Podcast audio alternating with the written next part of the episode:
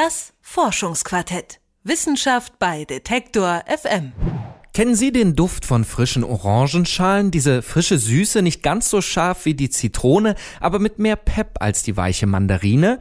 Und ist Ihnen schon mal aufgefallen, dass frisch zwischen den Händen zerriebene Tannennadeln einen ähnlichen Geruch verströmen?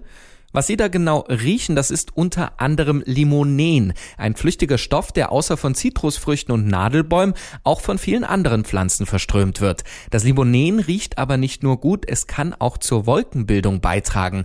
Wie genau es das macht, das untersuchen Forscher des Leibniz-Instituts für Troposphärenforschung gemeinsam mit finnischen Wissenschaftlern und Detektor FM-Reporter Mike Sattler war am Institut für Troposphärenforschung und hat mit den Forschern über ihre Arbeit gesprochen. Vermutlich kennt sich niemand in Deutschland besser mit Wolken und deren Entstehung aus als die Wissenschaftler am Tropos.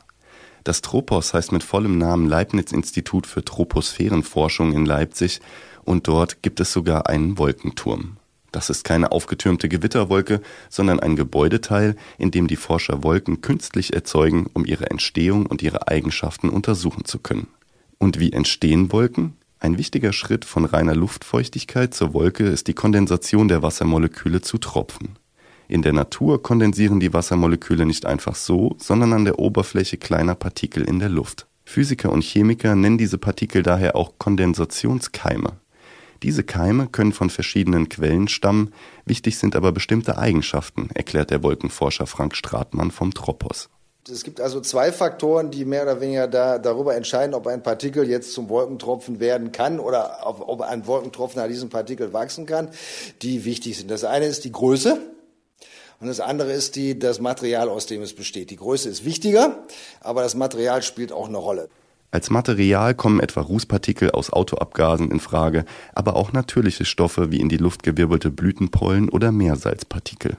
Meistens sind diese Partikel aber viel zu klein, um als Keime zu dienen, sagt Thorsten Berndt, Chemiker und Leiter der Forschungsgruppe am Tropos. Die Primärpartikel, frisch gebildete Partikel sind ab 1 Nanometer groß und um klimarelevant zu werden, müssen sie 100 Nanometer groß werden. Und es war jetzt bisher nicht klar, auf welchem Wege diese organischen Substanzen gebildet werden, die das Wachstum zu 100 Nanometer großen Partikeln äh, bewirken. Wie dieses Wachstum vonstatten geht, das haben die Forscher vom Tropos in den vergangenen Jahren gemeinsam mit finnischen Kollegen der Universität Helsinki erforscht. Jetzt wissen Sie, Ausgangspunkt des Wachstums sind die sogenannten Monoterpene aus der Stoffgruppe der Terpene. Terpene sind gasförmige Stoffe, die eigentlich jeder ganz gut kennt. Also deswegen riecht man den, den klassischen Waldduft. Der klassische Waldduft sind Monoterpene, die man riecht. Der Weihnachtsbaum ist eine Monoterpenmischung. Ja kann man schön Weihnachten unterstützen, auf den Baum trapfeln. Tatsächlich haben die Wissenschaftler im Tropos kleine Fläschchen, die mit den Terpenen gefüllt sind. Beim Verdunsten riechen sie nach Wald und Zitrone. Was aber haben diese Gase mit dem Wachstum der Kondensationskeime zu tun? Die Terpene, die so duftende Namen wie Limonen oder Pinen tragen, gehen in der Luft zunächst weitere Verbindungen ein. Das heißt also, wir haben einen sehr flüchtigen Kohlenwasserstoff, der von der Natur, von den Bäumen, von der Vegetation emittiert wird. Und dieser äh, sehr flüchtige Kohlenwasserstoff wird durch OH-Radikale bzw. durch Ozon oxidiert. Die Terpene gehen also Verbindungen mit den Gasen ein, die im Luftgemisch natürlich vorhanden sind. Die Produkte dieser Oxidation sind dann aber nicht mehr flüchtig, sondern schwerflüchtig. Was das bedeutet, erläutert Frank Stratmann. Also schwerflüchtige Stoffe haben die Eigenschaft, wenn sie die Wahl haben, entweder sie äh, existieren im festen Zustand oder im gasförmigen Zustand, dann nehmen sie immer lieber den festen. Weil sie aber in Gasform entstehen, versuchen sie also so schnell wie möglich wieder in einen festen Zustand zu gelangen. Und das tun sie, indem sie sich an bereits bestehende Partikel anlagern. Und diese Partikel wachsen dabei auf das Hundertfache ihrer Größe und werden zu idealen Kondensationskeimen für Wolken. Das mysteriöse Wachstum der Keime haben die Forscher damit im Prinzip erklärt und ein Einflussfaktor der Wälder auf das Klima identifiziert. Denn der von den Forschern beschriebene Prozess findet hauptsächlich über Wäldern statt. Direkt über den Baumkronen, dort wo selbst der Mensch den typischen Duft der Terpene noch wahrnehmen kann. Wie aber genau und in welchen Mengenverhältnissen die chemischen Reaktionen ablaufen, konnten die Forscher im ersten Anlauf nicht klären. Genau dieses tiefere Verständnis ist aber wichtig, um die Bedeutung der Wälder für das Klima zu verstehen und letztlich vielleicht einmal sogar berechenbar zu machen.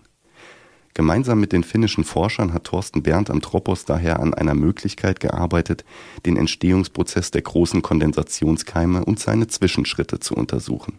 Dazu haben die Wissenschaftler die Terpene im Labor noch einmal mit Gasen reagieren lassen und die Ergebnisse der Reaktion mit einem neuen Massenspektrometer beobachtet. Dort haben sie die Reaktionen exakt bestimmen können. Mit den Ergebnissen können nun andere Forscher ihre Klimamodelle verbessern. Aber alles verstanden haben die Wissenschaftler noch lange nicht. Welchen Anteil die Terpene und die schwerfälligen Moleküle an der globalen Wolkenbildung haben, können die Wissenschaftler zum Beispiel noch nicht genau sagen. Man wisse, dass Regenwälder sich ihr eigenes Mikroklima schaffen, so Frank Stratmann.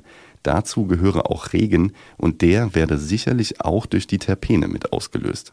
Allerdings gibt es selbst in solchen begrenzten Räumen noch viele Prozesse, die von den Wissenschaftlern nicht verstanden werden also feststeht, es liegt an den Wäldern, dass sie da sind. Und was, was sich jetzt gezeigt hat, ist, ist ein weiterer Hinweis darauf, wie es funktionieren könnte, was die Wälder machen, damit das Wetter oder das Mikroklima so aussieht, wie es aussieht. Das ist ein Puzzlestück. Mike Sattler war das mit einem Bericht über die Wolkenforscher am Leibniz-Institut für Troposphärenforschung. Hoffentlich müssen Sie jetzt beim nächsten Waldspaziergang nicht gleich an Regen denken, wenn Sie sich an den Zitrusnoten erfreuen. Denken Sie lieber, alles, was Sie einatmen, macht den Himmel blauer. Das Forschungsquartett. Wissenschaft bei Detektor FM.